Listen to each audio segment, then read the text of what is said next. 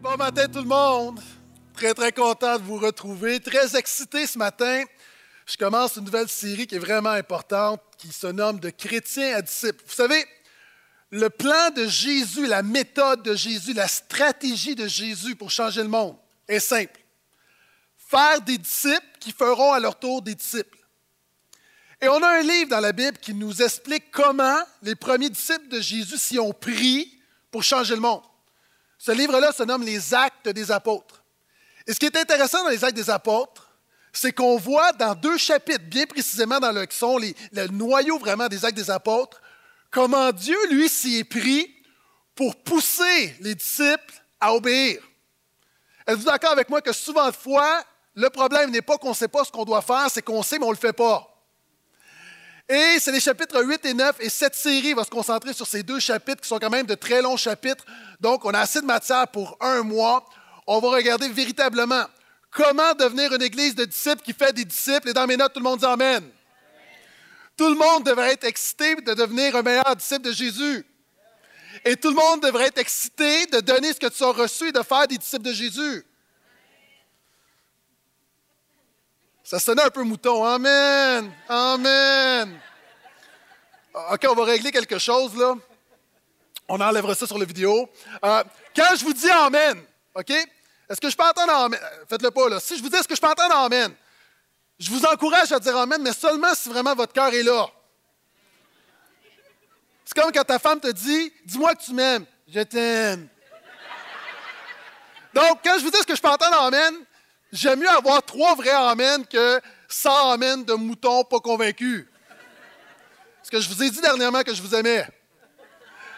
Est-ce que je peux entendre Amen? Yes, OK. Premier message. Premier message, c'est l'introduction. Aujourd'hui, vraiment, on met la table. Vous savez, nos petits groupes commencent dans une semaine, donc commence le 15, donc à partir de dimanche prochain. Et c'est vraiment la fondation de cette série. Et je vais vraiment entrer dans, dans le domaine très pratique, comment être un disciple, comment faire des disciples. Mais ce matin, je dois mettre la table et je vais expliquer un peu rapidement le contexte des actes des apôtres. Vous savez, les gens qui sont avec nous depuis peu, es moins familier avec la Bible.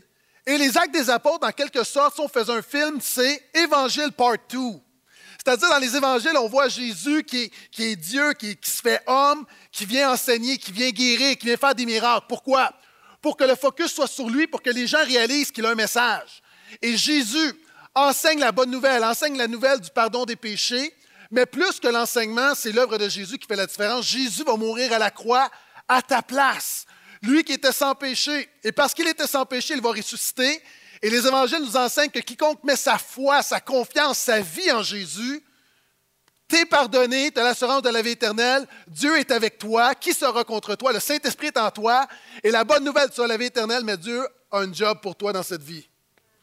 Trop de chrétiens ont l'espérance de la vie éternelle, mais ont oublié que nous avons une job à faire. Et les actes des apôtres, c'est la description de tâches de la job que l'Église de Portail doit faire. Nous allons voir ce matin quelques caractéristiques des premiers disciples. Vous savez, les premiers disciples, c'est intéressant parce que quand tu les regardes, c'est Jésus qui les a formés. Maintenant, aujourd'hui, un chrétien de l'Église de Portail, je dis avec respect, avec amour, je m'inclus avec toi, c'est très différent des premiers disciples. Vous savez, c'est comme si tu fais une photocopie d'une image. Tu fais une photocopie d'une photocopie d'une photocopie d'une photocopie d'une photocopie d'une photocopie, photocopie, photocopie, photocopie. À un moment donné, l'image, tu vas perdre de la vigueur, tu vas perdre, ça va devenir flou. De la même manière, on a besoin de revenir aux premiers disciples parce que quand on regarde autour de nous, on se rend compte que de génération en génération, on a perdu quelque chose. Et je le dis de tout mon cœur, le christianisme occidental a perdu quelque chose. Maintenant, si vous êtes comme moi, moi je crois que la majorité des gens devant moi t'aspirent à un christianisme plus authentique, plus puissant, plus efficace, plus profond. On a besoin de revenir à la base et regarder comment Jésus a formé des hommes et des femmes. Si tu es d'accord, dis un Amen, s'il te plaît. ça va me permettre également ce matin, il y a des gens qui se sont joints à nous durant la période estivale, de pouvoir avoir, de mettre tout le monde sur la même page. Vous savez, 2013 est une année vraiment importante pour l'Église de Portail. Il y a un virage qui a été pris et il y a un virage qu'on va voir des résultats dans un an, deux ans, cinq ans, dix ans. Mais la réalité, Seigneur terre venue, mais la réalité, il y a un virage qui a été pris. Puis il y a des gens, peut-être, tu t'es joint à l'Église pendant l'été et ça va me permettre non seulement d'enseigner le contexte des actes des apôtres ce matin, non seulement de regarder à quelques caractéristiques des disciples, ça va nous permettre également de regarder à des éléments très, très importants de l'Église primitive qui sont des éléments qu'on veut retrouver dans l'Église de Portail. Pourquoi? Je me dis que si ces gens-là ont changé le monde, nous avons besoin de regarder comment ils ont pris. Vous savez, la Bible nous dit de ces hommes qui étaient sans instruction, ce n'étaient pas des hommes plus intelligents que d'autres, ce n'étaient pas de grands leaders, mais c'était des gens ouverts à Jésus, qui étaient prêts à suivre Jésus coûte que coûte. Et la Bible dit qu'ils ont bouleversé, le monde. Maintenant, moi, je crois et j'ai soif de chrétiens qui se lèvent, qui deviennent des disciples et qui bouleversent leur monde pour Jésus. Est-ce que je peux entendre un autre amène pour le même prix, s'il vous plaît? OK, premier principe ce matin. Les premiers disciples, prépare-toi, n'étaient pas chrétiens. tu dis, wow, wow, wow. Les premiers disciples n'étaient pas chrétiens. Qu'est-ce que je veux dire? Si on pose la question aujourd'hui, c'est quoi un chrétien? Beaucoup de gens vont dire c'est quelqu'un qui a accepté Jésus comme son sauveur et son Seigneur. C'est quelqu'un qui a fait la prière de repentance. C'est quelqu'un qui va à l'Église. Dans la Bible, un chrétien, un disciple de Jésus, ce n'est pas quelqu'un qui croit simplement en Jésus, c'est quelqu'un qui suit totalement Jésus. Il y a comme un niveau, il y a une coche supplémentaire. Et ce matin, je ne veux pas vous décourager, je ne veux pas être élitiste, mais on va se dire les vraies choses. Trop souvent, on se contente d'un christianisme médiocre. Et moi, il y a comme une, soif, une faim dans mon cœur, j'aspire à plus. Et quand je regarde, je dis merci Seigneur pour ta grâce, mais j'aspire à plus. Ce que je vois autour de moi, merci Seigneur, mais le royaume de Dieu, c'est plus que ça. Je sais qu'il y a une part que Dieu a pour moi, pour ma vie, pour nous. Le dictionnaire, le dictionnaire biblique nous dit la chose suivante. Vous savez, en passant, chrétien se retrouve trois fois dans la Bible. Hein. Le mot chrétien, quand on parle de quelqu'un qui s'identifie à Jésus, d'un adepte de Jésus, ce n'est pas le mot chrétien qu'on emploie, c'est le mot disciple. Pourquoi? Parce que le disciple, c'est un niveau d'engagement beaucoup plus élevé que quelqu'un qui a une croyance en Jésus. Voici la définition. Le disciple est celui qui s'attache à son maître, et non seulement à son enseignement, pour devenir son adepte, marcher à sa suite, lui vouer une fidélité exclusive. Et même dans certains cas, tout abandonner pour partager la destinée du maître, jusqu'à donner sa vie pour lui s'il le faut. Euh, Jésus a dit des choses qui, sont qui, pourraient nous scandaliser. Jésus parle, comme je fais ce matin, il parle des disciples, et un jour il dit la chose suivante. Si tu ne me places pas en priorité dans ta vie, tu ne peux pas être mon disciple. Moi, en tant que pasteur, je veux que le plus de gens possible viennent à Jésus, mais c'est drôle que quand tu regardes à Jésus, il dit à quelqu'un, si t'es pas sérieux, là, fais-moi pas perdre mon temps. Pourquoi? Parce que moi, je vais te donner la vie éternelle, je vais pardonner tes péchés, je vais changer ta vie. Moi, l'enfer va reculer devant l'œuvre que je vais faire dans ta vie. Mais si tu n'es pas sérieux, si tu veux jouer avec moi, trouve-toi un autre maître. Et Jésus dit, si tu ne me mets pas en priorité, tu ne peux pas être mon disciple. Si tu n'es pas prêt à souffrir pour Jésus, tu ne peux pas être son disciple. Et Jésus va dire, c'est comme un homme qui veut construire une tour. Tu mieux de calculer, d'avoir assez d'argent pour terminer la tour, parce que si tu commences la tour et que tu n'es pas capable de la finir, tu vas avoir l'air fou. Et ça, ça représente beaucoup de christianisme aujourd'hui. Où on dit, oui, je te suivrai, mais la réalité, on ne court pas la course, on ne termine pas la course, on commence quelque chose avec Jésus, mais on ne termine pas avec Jésus. Mieux vaut la fin d'une chose que son commencement, dit l'Ecclésiaste. Est-ce que je peux entendre un autre Amen? Être un disciple de Jésus, écoute-moi bien, je l'ai écrit parce que c'est trop important. Être un disciple de Jésus peut diviser ta famille. Moi, ça a divisé la mienne. Ça peut menacer ta vie. Dans certains pays, tu, viens à l'Église, tu peux mourir. Ça peut t'amener à faire des sacrifices radicaux dans ton travail, tes finances, tes ambitions, tes espoirs, ta réputation les disciples peuvent donner n'importe quoi, aller n'importe où et tout risquer pour Jésus. Rien de moins. Rien de moins. Maintenant, pourquoi est-ce que je te parle avec fougue? Encore une fois, je ne veux pas te décourager, mais à un moment donné, si on veut être vraiment sérieux et si on veut vraiment impacter notre entourage pour Jésus, puis si on veut changer quelque chose, à un moment donné, il va falloir que ça commence dans notre propre vie. Et ce que je veux faire dans cette série, c'est justement regarder. Et quand on voit ces gens-là qui n'étaient pas chrétiens, le, titre de la série, c'est De chrétiens à disciples. En fait, je veux qu'on regarde à ce qu'on vit présentement et je veux semer quelque chose en toi qui va aspirer à plus. Je suis convaincu et je rends gloire à Dieu pour les progrès. En Paul dit à Timothée, je rends grâce à Dieu pour les progrès qui sont évidents dans ta vie. Je rends grâce à Dieu pour des gens qui ont accepté de suivre Jésus. Je rends grâce à Dieu pour des gens qui se sont fait baptiser. Je rends grâce à Dieu pour des gens qui ont décidé de participer à un petit groupe. Je rends grâce à Dieu pour des gens qui s'impliquent. Je rends grâce à Dieu pour des gens qui sont ici semaine après semaine. Mais ma prière pour toi, c'est que Jésus t'amène plus loin. Bande annonce, voici cette nouvelle série de cinq semaines. Je vous présente. Donc, mes messages vont commencer avec ce petit vidéo qui explique qu'est-ce que cette série de chrétiens à disciples.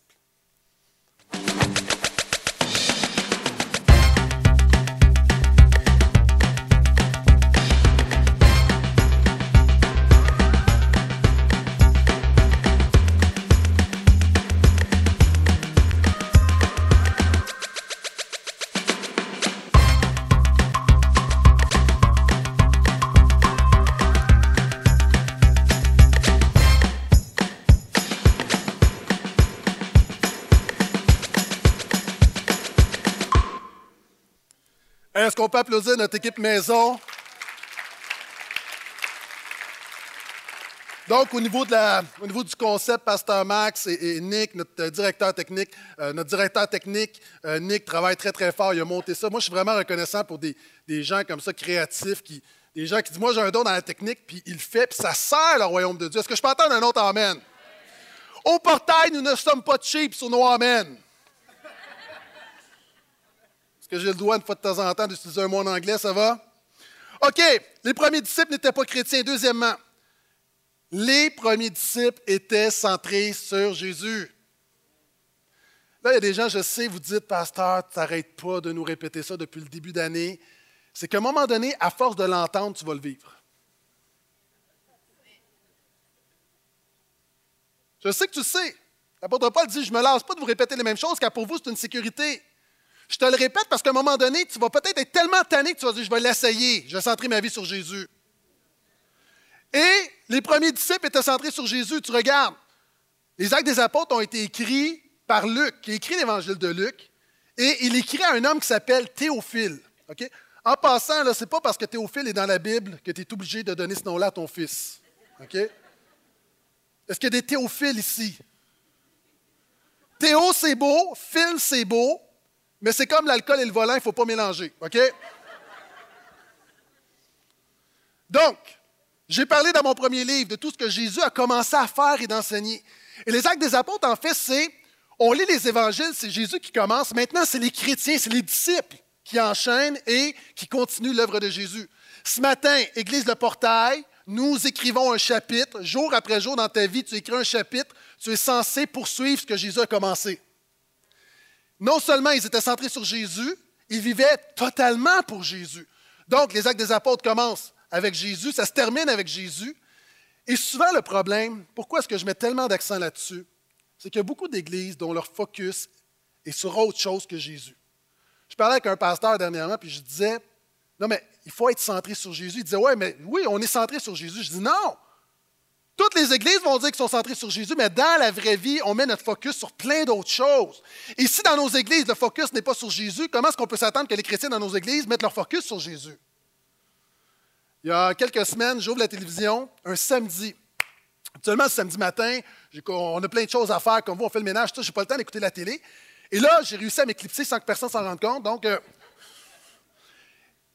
je regarde sur un poste un poste, télévision nationale. Et là, je vois un pasteur avec une belle Bible. Je dis, cool, enseigne-moi. Et là, il commence à parler, là, puis il dit, et là, imaginez, là, OK, heure de grande écoute quand même, ben, quand même sur un poste, grand poste, l'après-midi. Et là, il dit, si tu veux la faveur de Dieu sur ta vie, voici la clé pour le succès dans ta vie. Voici la clé pour rentrer dans la bénédiction que le Seigneur a pour toi. Voici la clé pour véritablement avoir ta terre promise. Et là, pendant 20 minutes, et là, moi, j'attends la clé, j'ai hâte d'avoir la clé. Et là, il dit, voici la clé, mon ami. Et là, il parle à des un auditoire qui n'est pas chrétien, là. Et là, il dit, la clé de la faveur de Dieu sur ta vie, c'est pratique le sabbat. Hein? Et, ça, là, là j'étais là, puis là, honnêtement, vous savez, tu ne vas pas frapper un étranger, mais quand c'est un frère dans la foi, ou quand c'est ta famille, moi, je me souviens, quand j'étais petit, ma soeur, je me permettais de la frapper, je ne frappais pas les autres. Et là, j'avais comme un sentiment dans mon cœur de voir ce frère-là. Il y avait comme quelque chose qui avait le goût parce que je me disais, combien ça coûte? Et là, il y a plein de gens qui s'en vont en enfer, qui sont désespérés, puis toi, tu leur parles du sabbat. OK? Il y a un principe spirituel dans le sabbat, ce n'est pas le titre de mon message, mais un exemple. Et on le voit aussi dans nos églises. Il y a des gens qui mettent tellement d'accent. Des églises, nous, on est une église communautaire. Jésus dit la chose suivante. A dit, a dit ses disciples, à un moment donné, il y a une femme qui renverse un parfum de Grand Prix sur la tête de Jésus. Et les disciples disent, oh, mais ça coûte cher, Seigneur, on devrait utiliser ça pour les pauvres. Tu sais, quelqu'un qui va avoir l'air spirituel, puis Jésus le, reprend et lui dit, vous avez toujours les pauvres avec vous, mais moi, vous ne m'avez pas toujours avec vous. Pourquoi? Parce que le focus n'est pas à bonne place. Des gens disent, non, on est une église missionnaire. Et même, écoutez-moi bien, c'est des choses légitimes souvent. J'ai vu des églises qu'on appelle églises de prière. Tu vas dans une réunion de prière, mais on nomme à peu près jamais Jésus, sauf à la fin pour dire dans le nom de Jésus. C'est possible même de louer, d'avoir un esprit de louange, une effervescence dans la louange, mais finalement, tu regardes les chants, est-ce qu'on élève le nom de Jésus? Des choses légitimes. Et c'est même possible, il y a même des certaines églises, c'est tellement important, ton héritage doctrinal, que tu dois avoir le nom du mouvement, sinon tu n'es pas une église et on le voit même, souvent, des gens qui nous disent, on est une église apostolique, prophétique, du réveil. Puis, j'ai assisté à une réunion dernièrement, quand même quelques temps, où c'était une réunion, justement, on disait le Saint-Esprit. Et là, là, il se passe plein d'affaires. Puis là, on parle du Saint-Esprit, puis là, on prend du monde qui ne sont même pas sauvés, puis on dit prophétise, prophétise, prophétise, prophétise. Au lieu de dire prophétise, prophétise, assois-le, puis explique-lui ce que Jésus a fait à la croix pour lui. Et là, il se passe plein d'affaires, mais encore une fois, on nomme pas une fois le nom de Jésus. Et là, je ne suis pas en train de dire parce que tu dis Jésus, Jésus, Jésus, ce n'est pas une formule magique. Mais il y a une réalité. Vous savez, nos pères dans la foi, le réveil de la Pentecôte, il y a une centaine d'années, on a ramené le Saint-Esprit qui était négligé depuis tellement longtemps. Il fallait le faire. Mais savez-vous ce que les pères dans la foi, ce que les pères pentecôtistes ont dit? Vous savez, il y a différents, dans les dons spirituels, il y a un moment donné, il y avait quelque chose, puis vous pouvez trouver ça facilement. Une des prophéties qui avait été donnée, un des avertissements qui avait été lancé au, dans le réveil de la Pentecôte, il y a 100 ans, il viendra un jour où les gens vont mettre plus l'accent sur l'œuvre du Saint-Esprit que sur la Seigneurie de Jésus-Christ. Et même les pères de la Pentecôte disaient, nous devons rester centrés sur Jésus. Parce que quand tu regardes les actes des apôtres, ils sont centrés sur Jésus. Ils sont centrés sur Jésus. Tu vois l'apôtre Pierre, alors que la Pentecôte arrive, il se lève, parle de Jésus. Les foules sont ébranlées, disent, OK, qu'est-ce qu'il faut faire? Fais-toi baptiser au nom de Jésus. Lorsqu'ils sont persécutés, ils prient, dit Seigneur, la croix de Jésus est le centre de toutes choses. Étienne a une vision de la croix, une vision de Jésus. Une promesse qui est donnée. Crois au Seigneur Jésus, toi et ta famille sera sauvée. L'apôtre Paul parle de l'esprit de Jésus. Et mon point, c'est que si tu veux véritablement être un disciple de Jésus, tu dois être centré sur Jésus. C'est quoi être centré sur Jésus? C'est simple. La manière que tu travailles me dit ce que tu penses de Jésus. La manière que tu prends tes pauses me dit ce que tu penses de Jésus. Ta manière que tu t'amuses me dit ce que tu penses de Jésus. La manière que tu regardes la télévision me dit ce que tu penses de Jésus. La manière que tu magasines au Carrefour Laval me dit ce que tu penses de Jésus. Tout a toujours rapport avec Jésus. La manière que tu t'entraînes a rapport avec Jésus. Les gens disent Oui, mais c'est quoi le rapport? Je, fais de l'exercice, comment ça a rapport avec Jésus? Je vais te le dire. L'homme qui est considéré comme l'homme le plus en forme de la planète, qui a gagné trois fois les CrossFit Games, Rich Froning, c'est inscrit ici, lorsqu'il s'entraîne, Galate. J'ai la référence exactement, je l'ai écrit pour ne pas l'oublier. Ce sera pas long, je vais la trouver. Galate 6,14. Je m'excuse parce que j'ai à peu près 50 références bibliques là. Galates 6,14 qui est écrit ici. à un moment donné, on lui a demandé, on a dit Toi qui es l'homme le plus en forme de la planète, c'est quoi ta motivation? C'est ça ma motivation.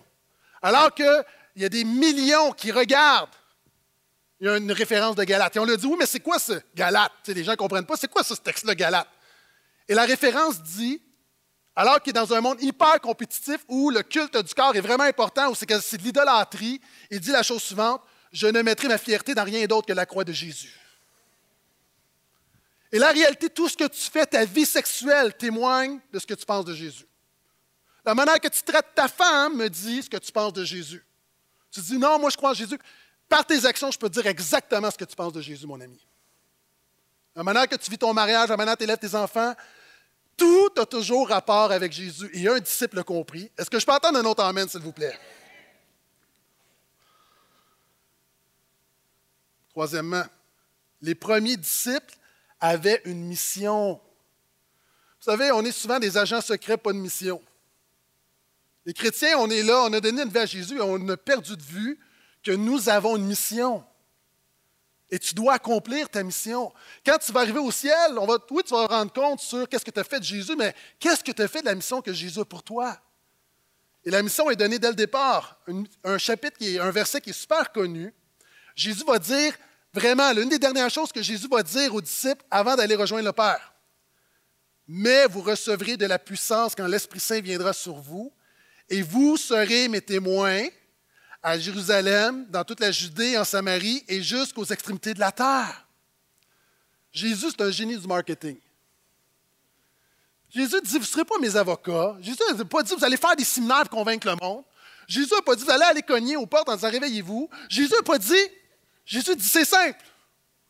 Vous allez vivre, vous vivez quelque chose avec moi, parlez simplement de ce que vous avez vécu. Un témoin. Ah, c'est comme quand il y a des publicités quelquefois, puis c'est filmé à son insu ce produit a changé ma vie. Je ne lis pas présentement. Non. La réalité, Jésus sait que la différence, ce qui parle plus, c'est une vie authentique. Quelqu'un qui a vraiment vu quelque chose avec Jésus, tu communiques quelque chose par rapport à Jésus. Et Jésus a dit, vous allez être mes témoins. Vous allez être mes témoins à Jérusalem. Ouais! Imagine les disciples, Jésus dit, vous allez être mes témoins à Jérusalem. Là, comme, ouais! En Judée, qui est la province de la ville de Jérusalem. Ouais! Aux extrémités de la terre. Ouh, ouh, ouh, ouh. Et en Samarie, criquet. Euh, Qu'est-ce que c'est? Tu dis Samarie? Savez-vous, c'est quoi la Samarie, le problème avec la Samarie? La Samarie a juste un problème, c'est la province au nord de la Judée. Il y a juste un problème avec la Samarie, et ce problème, c'est les Samaritains. Vous savez, c'est quoi les Samaritains? À un moment donné, en 722, 721 avant Jésus-Christ, les Assyriens ont dominé les Israélites et ce qu'ils ont fait en Samarie, ils ont pris la population qui était là, le royaume d'Israël, ils l'ont emmené dans un pays étranger, puis ils ont pris des étrangers, ils les ont emmenés là. Ces gens-là sont arrivés avec tous leurs dieux, et là, ils ont essayé de servir l'Éternel avec tous leurs dieux, c'est devenu un syncrétisme religieux, et ces gens-là sont devenus des ennemis du peuple de Dieu. Vous le voyez avec Esdras qui veut reconstruire le temple, ces gens-là vont s'opposer. On le voit avec Néhémie qui veut rebâtir les murailles et les, hommes doivent avoir le marteau d'une main et l'épée de l'autre main parce que les Samaritains les regardent, attendent juste le bon moment pour tout détruire.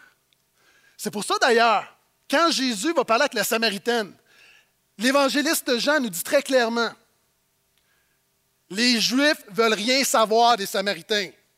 Lisez votre Bible, c'est écrit, ils veulent rien, non pas savoir, ils veulent rien savoir. C'est plus fort. Ils ne veulent rien savoir des Samaritains. Pourquoi?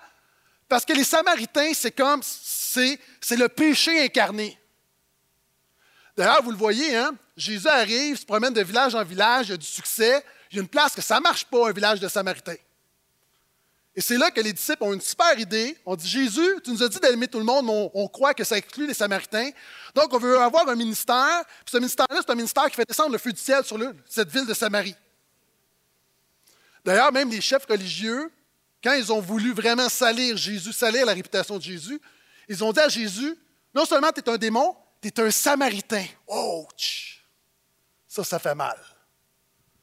Et là, Jésus va dire aux disciples, allez dans toutes les villes, mais en passant, les gars, allez pas en Samarie. Vous n'êtes pas prêts encore. Et là, Jésus leur dit, puis souvent on connaît ce texte-là, mais on ne comprend pas, Jésus leur dit, vous allez être mes témoins partout. Ouais! Même en Samarie. Oh, Jésus, je ne suis pas sûr que ça vient de Dieu, cette parole-là. Maintenant, la question, c'est que Jésus t'appelle à être témoin, tu as une mission, et c'est être une mission avec des gens envers lesquels tu ne veux pas nécessairement aller en mission. Être un témoin avec quelqu'un qui est pareil comme toi, c'est facile. Mais Jésus te demande d'être un témoin de Jésus pour ton collègue gay au travail, te demande d'être témoin de Jésus pour le musulman que tu croises à l'université, te demande d'être témoin de Jésus pour quelqu'un qui veut rien savoir de Dieu, qui blasphème, il te demande d'être un témoin pour lui. Qui est ton Samaritain? Trouve ton Samaritain et accomplis la mission de Jésus. Et les premiers disciples avaient une mission. Vous savez, souvent, on est pareil, les chrétiens. Jésus veut changer Laval. Alléluia! Jésus veut changer le Québec. Alléluia! Le monde pour Jésus. Wouh! Commence par parler à ton voisin, mais là, pousse pas, là. Quand même, il ne faut pas capoter, là. C'est exactement ce que les premiers disciples ont vécu. Si vous êtes toujours là, dites Alléluia. Alléluia. OK, quatrième principe. Les premiers disciples étaient la méthode de Jésus. Ça semble simple, je l'ai dit en introduction. Le plan de Jésus, le ministère, le programme, la stratégie de Jésus, c'est simple, c'est des hommes ordinaires. Jésus s'est dit, on va changer le monde, pas en faisant des parades, simplement en transformant des vies une à une. Maintenant, des gens disent, wow, une à une, mais regardez ce que Jésus a fait aujourd'hui. E.M. Barnes a dit la chose suivante L'Église cherche de meilleures méthodes, Dieu cherche de meilleurs hommes. Vous savez, tout commence avec un homme. Dieu dit par la bouche du prophète, euh, Ézéchiel, je cherche un homme qui se tient. L'évangile on voit dans l'évangile où ça commence avec Jean-Baptiste, la Bible dit, il y eut un homme. On le voit, et on va le voir dans cette série dans quelques semaines. Dieu dit à Ananias, va vers Paul, car c'est l'homme que j'ai choisi pour être l'instrument parmi les nations. Ça commence avec une personne, ça commence avec toi. Dans cette série, je ne vais pas t'enseigner des trucs. Je vais t'enseigner comment vivre quelque chose de vrai puis communiquer quelque chose de vrai avec Jésus. Pourquoi? Parce que c'est toi la méthode. Et vous savez, c'est quoi la plus grande qualité d'un disciple? Ce n'est pas ton habileté, ce n'est pas ta capacité, ce n'est même pas ta sainteté. La plus grande capacité, le plus grand don, la plus grande caractéristique des premiers disciples, vous savez, c'était quoi? Leur disponibilité. Savez-vous ce que Abraham, Moïse, Ésaïe ont en commun? Lorsque Dieu a parlé, ils ont tous dit la chose suivante, me voici. Vous savez, moi j'ai appris la disponibilité quand j'étais jeune. Lorsque j'avais à peu près 7-8 ans, je jouais au, soccer pour Jean-Talon Rosemont puis j'étais sportif, j'étais bon, j'étais capitaine de l'équipe, un des meilleurs marqueurs, puis ça allait bien. Après, j'ai décidé d'arrêter et quelques années plus tard, j'ai voulu retourner. Quand je suis retourné au soccer, tous mes petits amis qui étaient moins bons que moi à l'époque étaient vraiment meilleurs que moi maintenant. Et savez-vous quoi? Je me suis déniché un super poste. il y a un mot technique pour ça, on appelle ça un remplaçant. C'était humiliant. Mais un remplaçant, c'est ingrat, mais en même temps, ça te prend vraiment de la trempe pour être remplaçant parce que tu ne sais pas si tu vas jouer. Tu es là, tu regardes. Et le coach, quelqu'un peut se blesser, quelqu'un peut mal jouer. Le coach peut te dire tu y vas. Peut-être que tu vas jouer cinq minutes, mais il faut que ce soit les meilleures cinq minutes de ta vie. Pourquoi? Il faut que tu sois disponible. C'est la plus grande qualité. La plus grande qualité de quelqu'un qui est un remplaçant, c'est être disponible. Maintenant, écoute-moi bien le héros de ta vie, ce n'est pas toi. Je sais que depuis que tu es jeune, on t'a dit que tu étais vraiment génial. Je m'excuse de te le dire, mais le héros de la vie, ce n'est pas toi, c'est Jésus. Et la réalité, quelqu'un d'un disciple disponible, c'est quelqu'un qui est toujours attentif à ce qui se passe, sachant que Jésus peut t'envoyer sur le terrain pour faire la différence à n'importe quel moment. Au travail, pendant que tu prends un café, alors que tu es encore endormi, le disciple est disponible parce qu'il sait que Jésus peut lui dire, tu vois la personne qui est à côté de toi, va lui demander comment va son mari. Tu sais pas, tu vas la voir, tu dis comment va son mari, la personne éclate en sanglots, en sanglots parce que la veille, elle a appris que son mari a le cancer. Tu te promènes dans la rue, une situation, c'est d'être attentif à ce que Jésus fait. Et les premiers disciples ont fait des choses incroyables. Pourquoi? Parce que dans le quotidien, ils étaient disponibles pour Jésus. On va voir ensemble comment être disponible pour Jésus dans les semaines à venir. Et vous savez, les disciples, non seulement ils étaient disponibles, ils étaient humbles. Ça prend de l'humilité pour reconnaître que la vedette de ta vie, ce n'est pas toi, c'est Jésus. En passant, vous savez comment est-ce que les douze, les douze disciples, les apôtres, comment est-ce qu'on les appelle dans la Bible? Moi, si j'avais été un des douze, j'aurais dit Hey, les gars, les gars, gars, hey, Jésus nous a formés, on va se donner un nom qui est hot. Tu sais, comme les, les douze splendeurs lavalloises ou euh, tu sais, les, les, disciples consacrés, les passionnés de Jésus. Vous savez comment la Bible appelle les douze disciples? Le nom, le Saint-Esprit, OK? Spécialiste du marketing. Le nom des douze, vous savez, c'est quoi? On les appelle les douze. Juste les douze. Ah, c'est les douze, c'est tout. Pourquoi? Parce que le focus, c'est pas eux, le focus, c'est Jésus. Quand je vais justement, parenthèse, quand je vais au soccer, on jouait pour Jean Talon Rosemont, et là, à un moment donné, il y a des parents qui ont décidé de partir une autre équipe. Moi, je me suis retrouvé dans l'autre équipe. Et là, les parents ont décidé de faire, avec le coach, ont décidé de faire un concours pour qu'on se trouve un nouveau nom. Là, moi, je me sais avec mes petits amis, on se parlait, puis là, on voulait s'appeler les Dragons de Rosemont. les Lions de Rosemont. À un moment donné, il y a un meeting, puis les parents nous ont dit euh, finalement, on ne va pas tenir compte de vos suggestions. Il y a un parent qui a eu une idée, puis tous les parents trouvent ça vraiment génial. Savez-vous comment est-ce qu'on s'est appelé? La petite côte. La petite côte. Puis on dit oui, mais c'est parce qu'il y a des défis, les gars, puis la petite côte, puis on monte la petite côte, puis on est en haut de la côte. Non, ça reste mauvais encore, même quand tu me l'expliques. La réalité, un disciple, disponibilité, humilité. Seigneur, rends-moi disponible. Seigneur, garde-moi humble. Je continue. Cinquième principe. Je ne serai pas très long parce que j'ai prêché ce principe-là plusieurs fois en 2013.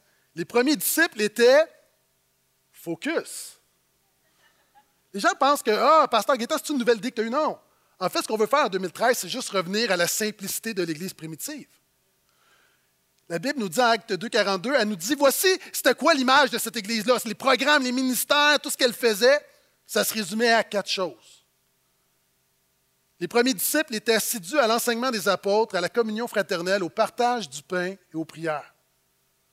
Il y a juste quatre choses que ces gens-là faisaient vraiment ce qu'ils se consacraient, c'est-à-dire ils assistaient aux réunions, ils célébraient la communion, comme on a fait la semaine dernière. C'était tellement important pour eux, c'était tellement vibrant la croix de Jésus qu'ils étaient tout excités de, de, participer, de faire la communion. Et moi, j'ai pris que vraiment le Seigneur renouvelle notre passion pour la communion.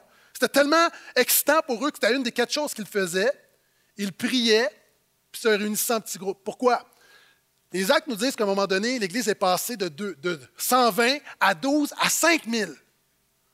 Et une des choses, et ça amène mon prochain point, une des choses que faisait l'Église primitive, faisait les premiers disciples, ils participaient à un petit groupe. Ils participaient à un petit groupe. Ils participaient à un petit groupe. Merci.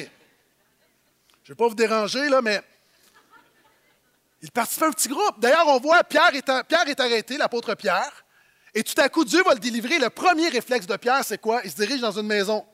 Parce qu'il sait que là, il y a des frères et des sœurs qui prient pour lui. Il est convaincu. Il s'en va là. Maintenant, encore une fois, une des choses qu'on a fait dans cette année, c'est de lancer des petits groupes. Ça commence dans une semaine. Permettez-moi, pendant quelques instants, de t'expliquer pourquoi tu devrais participer à un petit groupe. Première raison qui est la plus importante pour moi, parce que Jésus a commencé un petit groupe, puis il était un leader d'un petit groupe. Souvent, on oublie ça, mais tout a commencé avec un petit groupe. Il était douze. Douze hommes qui n'étaient pas formés, qui étaient. Et Jésus, pendant trois ans, a leadé un petit groupe, puis ces hommes-là ont changé le monde. En passant, ne sous-estime pas ce que Jésus peut faire au travers de ton petit groupe.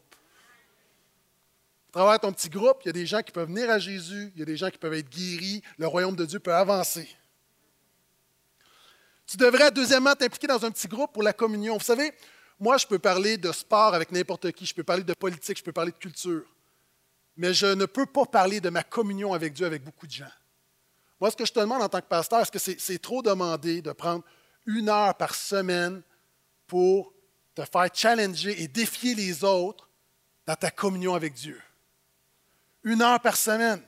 Pourquoi? Parce qu'au travail, tu peux avoir plein d'amis, tu peux avoir un réseau social, vraiment élargi. Mais il y avait très peu de gens. C'est avec très, très peu de gens que tu peux vraiment connecter spirituellement. Et c'est pourquoi on lance des groupes. C'est important aussi un groupe, et là, ce, point-là va faire mal pour ta sanctification. C'est quoi la sanctification? OK, en 10 secondes, quand tu mets ta foi en Jésus, tu te repens, tu es justifié, tu es regardé comme saint. Donc, Dieu t'aime, il n'y a pas de problème, le ciel est à toi. Mais la Bible dit que par la suite, il y a un processus de sanctification, c'est-à-dire que l'Esprit va te transformer afin que ton caractère ressemble de plus en plus à Jésus. La meilleure manière de te faire sanctifier, de progresser dans ta sanctification, c'est de te frotter à d'autres croyants. Pourquoi? Parce que c'est un miroir. Quand tu parles avec d'autres croyants, moi, quand je parle avec quelqu'un qui est hyper zélé, quelquefois, ça me renvoie à ma tiédeur. Puis quand je parle avec quelqu'un, tout à coup, je me rends compte qu'il y a quelque chose, ça me renvoie, il y a comme une mise en garde. Le problème ici, OK, je vais le dire autrement. La majorité d'entre vous ce matin, sinon la totalité, avant de venir à l'Église, vous vous, êtes regardé dans un miroir. Est-ce qu'on s'entend? Il y, a, à peu près personne qui se lève le matin, tu te regardes pas, tu t'habilles, puis tu te rases, ou tu, peu importe, tu te maquilles, puis essayez ça de vous maquiller sans vous regarder dans le miroir. Moi, j'aimerais vraiment voir ça.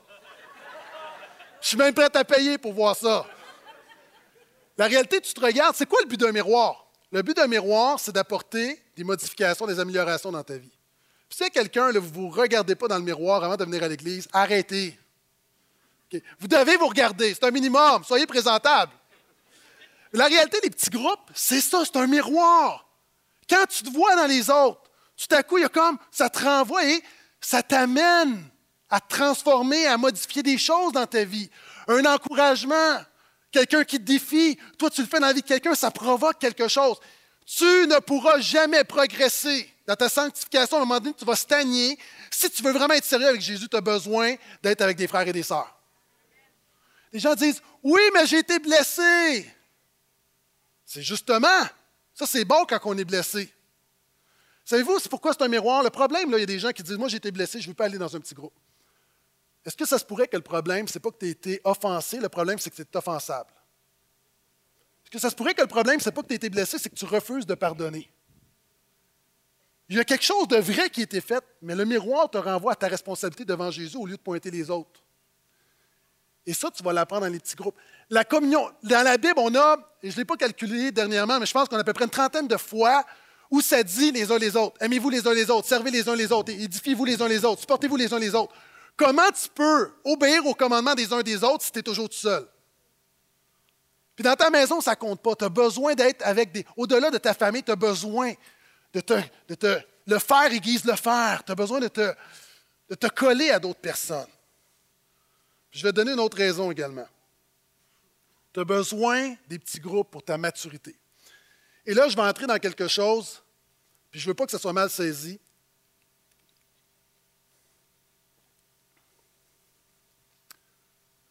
Notre Église, nous sommes apolitiques. On ne prend pas parti pour aucun parti. Mais je veux parler présentement de la charte de la laïcité. Là, vous allez voir, je suis vraiment, vraiment dans les petits groupes. Vous avez entendu parler du gouvernement, ce que le gouvernement veut faire, la charte de la laïcité. Donc, on veut interdire le port de signes religieux dans la fonction publique. Reste avec moi, tu vas voir, c'est vraiment spirituel. OK?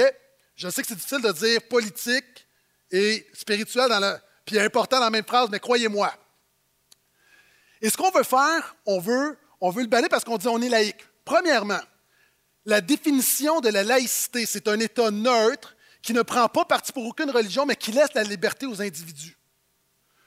Le gouvernement veut garder la croix, le crucifix à l'Assemblée nationale, mais veut un projet d'interdire le port de symboles religieux ostentatoires. Ostentatoire, c'est un mot qui ne veut rien dire. Ostentatoire, ça veut dire quelqu'un, quelque chose qui manque de modestie. Le problème, c'est que ce n'est pas défini, donc n'importe qui pourrait dire que c'est ostentatoire. Le gouvernement veut laisser le crucifix à l'Assemblée nationale et veut interdire le port de symboles religieux dans la fonction publique. Moi, je dirais le contraire. Moi, je suis d'accord, premièrement, que l'Église et l'État, c'est deux choses différentes. Moi, je me réjouis quand l'école a arrêté d'enseigner la religion. J'ai dit Amen, parce que quelqu'un qui vit rien avec Jésus, qui enseigne Jésus, ça fait beaucoup de dégâts. Donc, une chose de régler. Moi, je suis d'accord. Des gens sont quelquefois choqués. Moi, je dis au gouvernement, enlève la croix, s'il vous plaît. C'est une farce. Des gens qui n'ont pas Jésus, ne laissent pas la croix de Jésus. Je suis d'accord, enlève-la la croix. Le problème, c'est que lorsqu'on veut interdire des individus d'avoir un signe religieux, puis je te le dis, je reviens dans les petits groupes, c'est vraiment pertinent. Il y des chrétiens qui disent Oh, c'est une bonne idée. Comprends bien que le jour où tu atteins la liberté d'un autre, l'autre viendra atteindre ta liberté un jour. Et là, des gens, le problème, c'est que le gouvernement ne sait pas que gérer comment les accommodements raisonnables. Et là, on veut faire une loi, mais moi, je vous le dis, il y a un danger là-dedans. Pourquoi? Parce qu'on va dire à un moment donné, le prof qui enseigne, puis dans sa pause, qui veut lire la Bible, ne pourra pas lire la Bible parce qu'on va dire ta Bible est ostentatoire. La mienne est ostentatoire. Sauf que le nouvel âgiste qui va lire son livre sur les esprits et toutes sortes d'affaires, ça, ça va être correct. Ce que j'essaie de vous dire, c'est qu'on est dans une génération où les croyants n'auront pas plus de liberté, on va avoir de moins en moins de liberté. J'arrive au petit groupe, reste avec moi. là, il y a des chrétiens qui disent Oui, mais les femmes musulmanes qui sont voilées, puis euh, moi j'en croise, là, puis je parle avec des femmes voilées, et on s'entend, je ne parle pas du niqab. Au Québec, visage découvert, on est d'accord avec ça. On parle du voile qui est sur la tête. Des gens disent Oui, mais ça te fait quoi ça? Moi, je vois des gens, tu as une chevelure ostentatoire, ça me dérange, mais je ne le dis pas.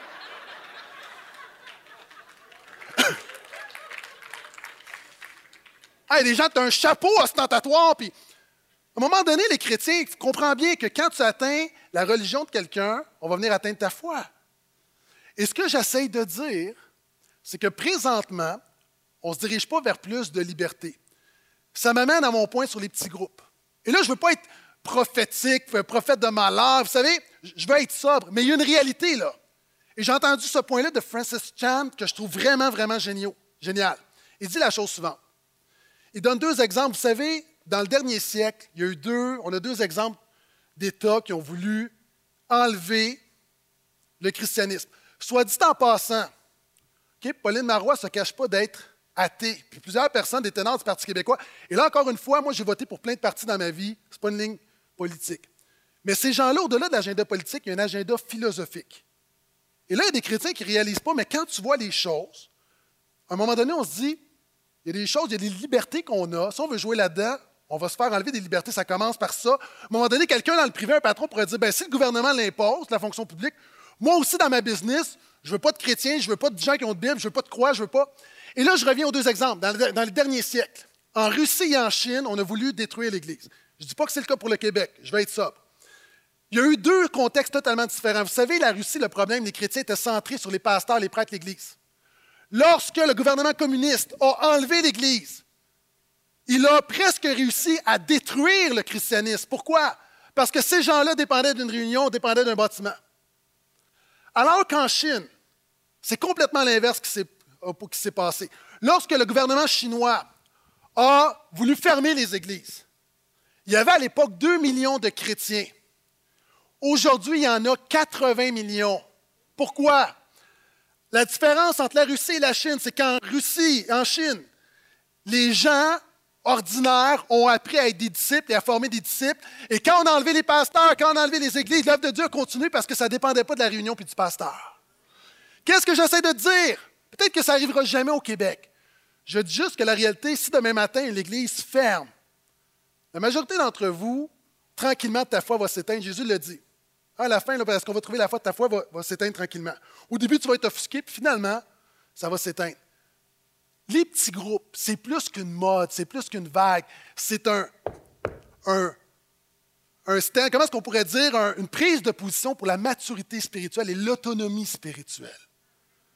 Moi, je suis content d'être ici, mais ça, un jour, il arrive quelque chose, puis il n'y a plus d'église. Ce qui est le plus important pour moi, c'est que l'œuvre de Dieu continue. Et les petits groupes servent à ça aussi. Est-ce que tout le monde a bien compris? Amen.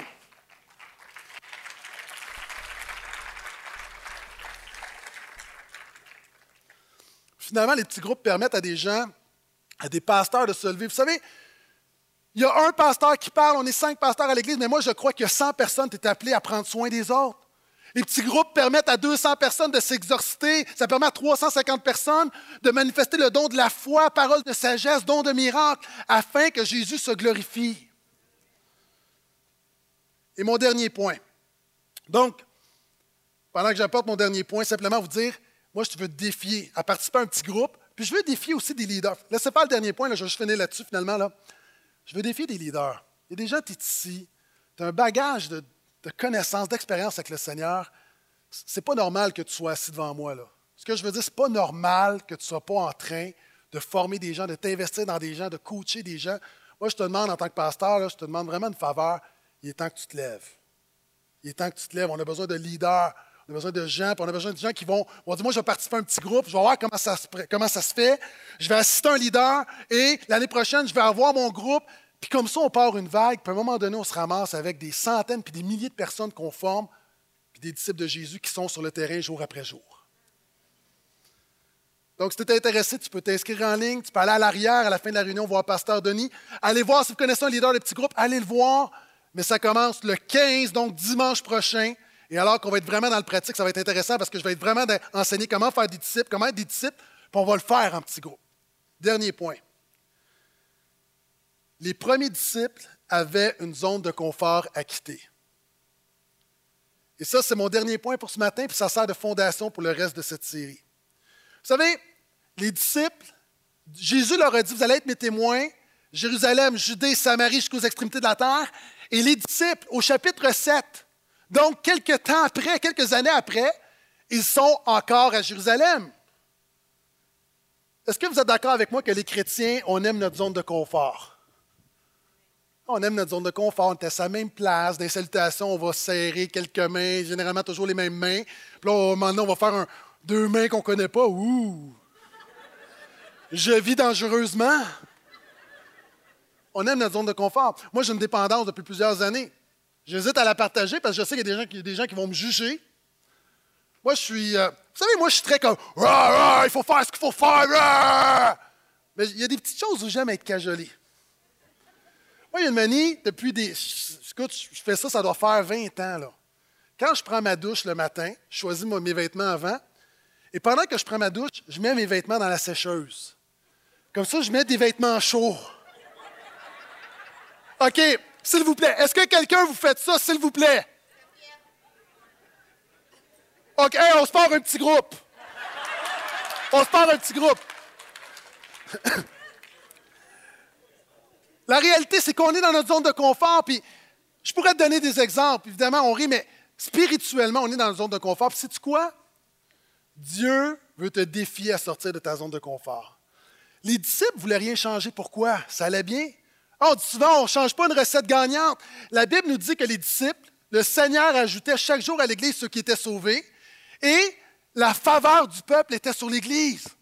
Ils se sont dit, pourquoi aller s'embêter avec les Samaritains? On reste à Jérusalem? Ça va bien, hein? on est 5000. Hallelujah! Yeah! Pourquoi? on a du fruit, ça va bien.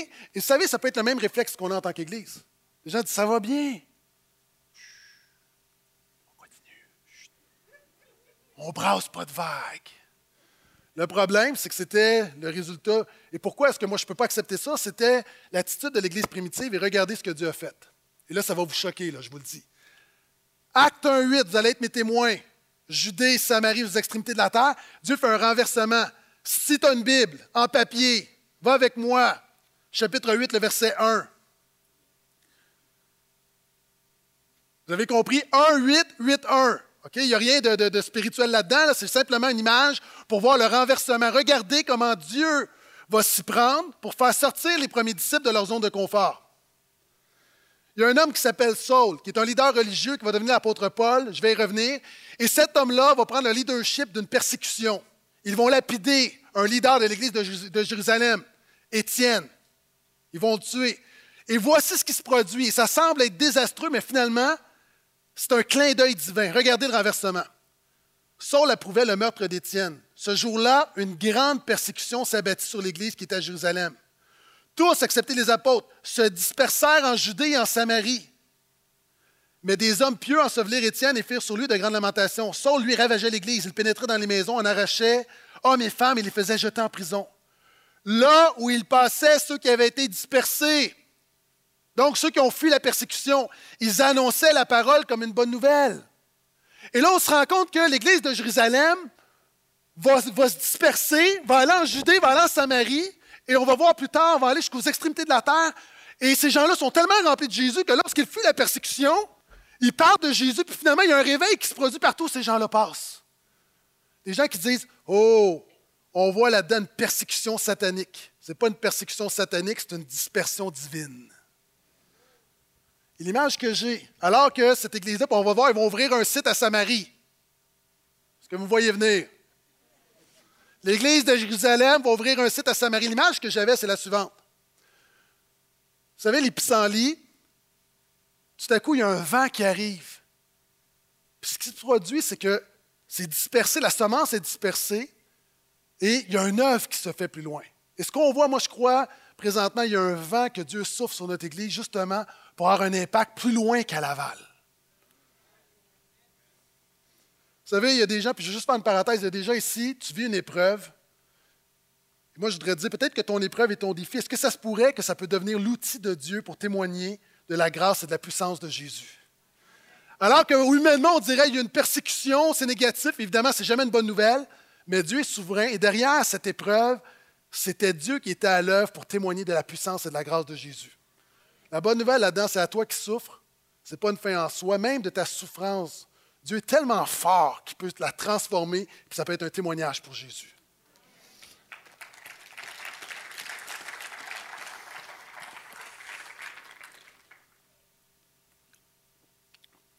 Je termine dans deux minutes. J'aimerais te dire quatre choses par rapport à ce site qu'on va ouvrir. J'aimerais te demander de faire quatre choses. Vous savez, en janvier 2014, on ouvre un site à Terrebonne. Premièrement, j'aimerais te demander de prier. J'aimerais te demander de prier. On a un jeune leadership qui va, qui va aller là-bas. Évidemment, c'est une église pour adultes, ce n'est pas un groupe jeunesse, mais il y a déjà, on sait qu'on a plusieurs jeunes leaders qui se lèvent. On a besoin vraiment de prier pour ce qui va prendre place à Terrebonne. Je te demanderai également de prier pour savoir quelle est ta place. Il y a des gens qui sont devant moi, vous dites, moi, là, c'est sûr, je ne vais pas. Puis il y a des gens, tu as entendu, puis ça a l'air cool, puis tu dis, je vais y aller. On ne veut pas savoir ce que toi tu penses. On te demande de prier pour savoir ce que Jésus pense. Moi, je te demande de prier pour savoir quelle est ta place. Il y a des gens, peut-être que tu dis, moi, je veux rien savoir, puis Dieu va toucher ton cœur parce que tu as un don, tu as quelque chose que Terrebonne a besoin. Puis il y a du monde ici en même temps qui se disent, oh, moi, je vais, je vais parce que mes amis y vont, mais finalement, il y a peut-être un appel de dire, hey, il y a des opportunités qui vont, qui vont s'ouvrir. La réalité, tu as besoin de prier pour savoir là où Jésus te veut. Pourquoi? Parce qu'on veut personne qui soit ici, que Dieu appelle là-bas, qui désobéisse. On veut que personne aille là-bas, finalement, soit du, du, bois mort, parce que ce n'est pas la volonté de Dieu. Je te demande de prier aussi pour Laval, pour le site de Laval, parce que, vous savez, on veut donner, on veut, on veut donner naissance à quelque chose. Moi, j'ai assisté à deux accouchements dans ma vie. Et des accouchements, là, on dit, oh, c'est beau. Non, c'est pas beau, un accouchement, là. OK, il y a du sang, puis il y a toutes sortes d'affaires. Parce que je, vous avez l'air choqué, c'est vrai pareil. Et quand, spirituellement, quand tu donnes naissance à quelque chose, en même temps, ce n'est pas, pas vrai que c'est kumbaya, tout va bien, il y a des défis. Et on veut que le bébé se porte bien, mais on veut que la maman se porte bien. On a besoin de prier en même temps parce qu'il y a des gens qui vont, qui vont quitter. Et le pari qu'on fait, c'est que Jésus a déjà suscité des gens, a déjà en tête des gens qui vont les remplacer. Donc, là aussi, j'ai besoin que tu pries. Deuxièmement, je veux t'encourager à donner. Pourquoi? À partir de janvier, on a un loyer à payer là-bas. Même si ce n'est pas un loyer très cher, il faut payer un loyer. On a de l'équipement technique, il y a le roulement, il y a différentes choses. C'est quand même des coûts supplémentaires et on ne veut pas fragiliser le budget de l'Église. Donc, je te demande d'être généreux, s'il te plaît. À chaque semaine, tu peux prendre une enveloppe, écrire Terrebonne, Interact, peu importe comment tu donnes, tu fais Terrebonne, tout va aller pour là-bas. Et vous savez, une des choses que je ne veux pas entendre, c'est Oh, mais moi, je reste ici, moi, mon église de Laval, moi, c'est eux autres, puis c'est nous autres. Vous savez que j'ai gagné un voyage à New York il y a deux semaines. Et dans le voyage, j'ai 1000 dollars pour aller magasiner. Vous n'êtes pas obligé de dire Amen, mais moi, ça me bénit. Moi, je dis Amen. Moi, je vais le dire. Je reviens à la maison. Les enfants ils disent Oh, papa, on a gagné un voyage. Et on a divisé l'argent. Hey, j'ai gagné 1000 dollars. Et là, les enfants, déjà, moi, je suis arrivé. Puis là, ils ont dit au début, OK, 250 chaque. Les parents, quand même, travaillent fort. On va leur donner 300 chaque, puis nous, on va garder 200. Puis là, j'arrive, je dis, non, non, mais, hey, c'est parce que c'est moi qui ai gagné, là. Non, non, mais on est une famille, là. C'est tout nous qui avons gagné, là. la réalité, Terrebonne-Laval, c'est l'église de Portail. Si Terrebonne a du succès, nous avons tous du succès. Si Terrebonne a des défis, nous avons tous des défis. Et je ne veux pas entendre c'est eux, c'est nous, il y a une église. Amen. Donc, je te demande de donner. Je te demande, troisièmement, de t'impliquer. Une des choses en jeûne et prière, on est sorti dans jeûne et prière, puis j'ai dit à Pasteur Max, qui va prendre le, leadership du site là-bas, j'ai dit une chose que, après coup, je me suis dit, sur le coup, je pensais que c'était Saint-Esprit. Après coup, je dis finalement, c'était peut-être une parole de l'enfer. J'ai dit quelque chose de totalement absurde. dans plein rempli du Saint-Esprit, alors qu'on parlait du site, puis plein de fois, il dit Oui, mais c'est quoi, c'est quoi mon attitude? Quelle attitude tu veux que j'aille pour, pour le Terrebonne Puis est-ce que j'approche des gens à Laval Et là, je lui dis Homme insensé, je lui dis Fais-moi mal. Sois agressif. Mais la réalité, je pense que ça, c'est de Dieu. Parce qu'on ne veut pas commencer un site sur la pointe des pieds. C'est comme, on arrive. Est-ce que je peux entendre Amen? Qu'est-ce que ça veut dire? Ça veut dire qu'il y a du monde qui sont ici, tu assis, il va falloir que tu te lèves. Moi, je te fais assez confiance. Je fais assez confiance à l'Église de Portail pour dire il va y avoir des opportunités à Terrebonne, ça va créer des opportunités à Laval, mais j'ai besoin que tu t'impliques, j'ai besoin que tu te lèves. Et là, les gens disent souvent, les gens qui ont peur de servir parce que tu as entendu parler d'excellence, d'excellence, d'excellence. En 10 secondes, oui, l'Église a dû parler d'excellence parce que pendant trop longtemps, dans les églises, on a botché. Parce que pour Jésus, on le faisait tout croche. Moi, je pense que Jésus mérite notre meilleur. Maintenant, le problème, c'est qu'on a mis tellement l'accent sur l'excellence que des gens ont dit des choses dans les églises. Si tu n'es pas capable de le faire avec excellence, fais-le pas. Jésus n'a jamais dit ça. La réalité, quand tu fais quelque chose pour la première fois, c'est quasiment toujours mal fait. Mais c'est comme ça qu'on apprend. Hier, j'écoutais, on est tombé sur une cassette d'un de mes premiers messages. C'était pas bon. Après trois minutes, je disais à ma femme, arrête, arrête, mes oreilles saignent, arrête, c'est pas bon. Il était pas bon, mon premier message. Des gens qui sont là ce matin disent, tu t'es pas beaucoup amélioré parce qu'à date, euh, c'est pas bon. Les musiciens, la première fois, c'est pas bon. On commence un site, des gens disent, ils me posent plein de questions, comme, on ne sait pas, on n'en a jamais fait. Puis tout le monde, puis tu as besoin de commencer à faire quelque chose, tu dis, oui, mais les petits groupes, je ne serai pas bon. On sait que ça ne sera pas bon, mais c'est correct, c'est comme ça que tu vas apprendre. Tu ne seras pas excellent. Céline Dion, la première fois qu'elle a chanté, ce n'était pas excellent. Il faut commencer quelque part. Puis il y a des gens qui ont tellement peur, arrête. On ne te demande pas de faire les choses excellemment, excellemment, on te demande de faire ton possible, de donner ton meilleur. Hein? Donne ton best, il take care of the rest.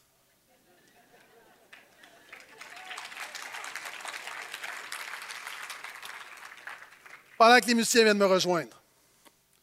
Je te demande finalement simplement s'il y a une chose à retenir ce matin. Je te demande de devenir un vrai disciple de Jésus. On va regarder ensemble. Mais ce matin, ça me fait penser à cet homme à un moment donné qui a trouvé un aigle, un bébé aigle. Et cet homme-là, c'est un fermier, puis pour que l'aigle survive, il l'a amené dans sa ferme, il l'a mis avec les poulets, avec les poules. C'est bien. L'aigle a survécu, l'aigle a grandi. Le problème, c'est que l'aigle se comportait comme une poule. Fait que tu as un aigle qui se comporte comme une poule. En dedans, lui, c'est un aigle, mais son environnement le conformait à une poule. Et un jour, un garde forestier est arrivé et lui a dit Non, mais il y a un problème, tu ne peux pas. Il faut que tu présentes autre chose. Il faut que tu, pousses ton aigle à devenir un aigle. En dedans de lui, il y a plus.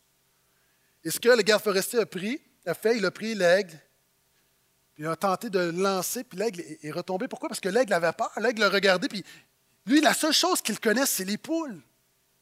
Il ne sait pas c'est quoi un aigle. Il a monté sur le toit de la maison pour lui faire voir plus de ciel. encore une fois, là, c'était l'inconnu, c'était la peur. Vous savez, on a peur de l'inconnu. Je parlais de plein de choses ce matin, il y a beaucoup d'inconnus. Puis ce qui nous empêche d'être des disciples, souvent, c'est l'inconnu. Puis finalement, ce que le garde forestier a fait, il l'a emmené en haut d'une montagne. Et là, tout à coup, l'aigle était là, regardait, et il a vu un aigle mature voler. Et tout à coup, il a compris qu'il était un aigle, puis il a pris son envol. Moi, je t'appelle à cesser d'être un chrétien poule, mais à devenir un disciple aigle. Dans ton cœur, je sais, je parle avec toi, on vit la même chose, on aspire à plus. Mais on regarde notre environnement, on regarde au christianisme occidental, puis ça nous ramène toujours, toujours à un niveau de, de poule. La réalité, moi, ce que je veux faire dans cette série, je veux te présenter des aigles. On va regarder aux premiers disciples qui sont devenus des aigles. Puis le pari que je fais, c'est que ça va te donner le goût de voler, de prendre ton envol et de devenir un aigle, parce que Jésus te fait pour être un aigle. Te fait pour être un disciple de Jésus, qui vit intensément et qui suit Jésus. Et alors qu'on va terminer, si tu peux juste fermer les yeux quelques secondes, je ne veux pas abuser de ta patience. Je te demande juste maintenant, je ne ferai pas un appel, je veux juste que tu réfléchisses. Le Saint-Esprit agit dans ton cœur. Qu'est-ce qui te sépare de ta vie présentement de celle d'un véritable disciple? Quelle est la prochaine étape que Dieu t'appelle à faire? Il y a des choses que Dieu te demande d'obéir. Qu'est-ce que tu fais avec ça? Est-ce que tu vas repousser, repousser, repousser ou tu vas décider finalement de devenir un disciple? Tu vas être sérieux avec Dieu. D'autres gens, Dieu te demande de faire quelque chose. Mais tu as peur, il y a un risque. J'ai parlé de petits groupes, j'ai parlé de sites, j'ai parlé d'être un témoin dans ton environnement. Et au-delà, je ne vais pas tout nommer, j'ai déjà prêché. J'ai pris que le Saint-Esprit parle à ton cœur et te montre tous tes comportements de poulet qui sont appelés à changer. Tous les éléments dans ta vie de chrétienne où tu te contentes de peu, où tu as cessé d'aspirer à plus. J'aimerais, on va chanter, et pendant qu'on va chanter, j'aimerais juste que tu, pendant que tu vas prononcer les paroles, que ton esprit soit en prière et que tu dises, Seigneur Jésus, tu m'as fait pour être un aigle, transforme-moi, change-moi, monte-moi. Je ne veux pas me laisser condamner, réalisant que je ne suis pas à la hauteur. Je veux juste par ta grâce que tu m'enseignes comment devenir un disciple de Jésus, comment devenir un meilleur disciple de Jésus. Et pendant les prochaines semaines, je vais être disponible et je veux que tu me formes parce que je sais que tu as plus pour moi.